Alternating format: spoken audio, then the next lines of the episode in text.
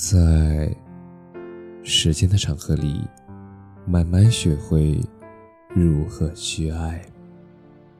大家晚上好，我是深夜治愈师泽是，每晚一问，伴你入眠。世间最好的离别，是不问归期。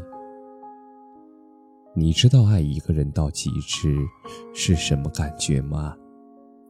有人说，那是只要他年年岁岁平安，便可生生世世不见。以前总觉得相爱的两个人在一起白头偕老，那是天经地义、理所当然的事儿。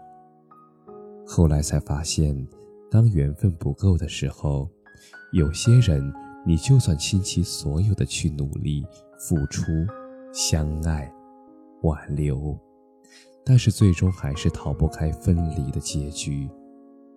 虽然难过、不舍、遗憾，但随着年岁增长，也渐渐明白和接受了，生命里所有的遇见，无论好坏，都有它的道理和意义。一份好的关系，那不是追逐，也不是纠缠。而是吸引和随意。我们志同道合时，我们旗鼓相当；如若分开，我们也各有各的精彩。像这句话说的：“我们见过花开就好，又何必在乎花属于谁呢？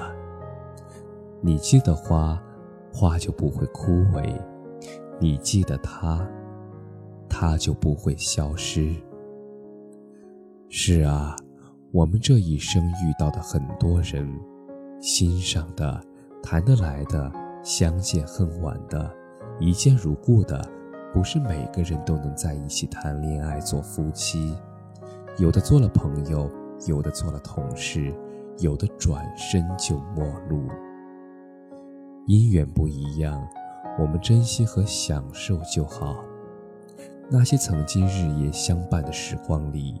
我们热烈的爱过，毫无保留的付出过，彼此依偎，互相温暖，哪怕只有短短的一段，也是片刻，也是永恒。待将来垂垂老矣之际，回首这更年漫岁月里所有的怦然心动，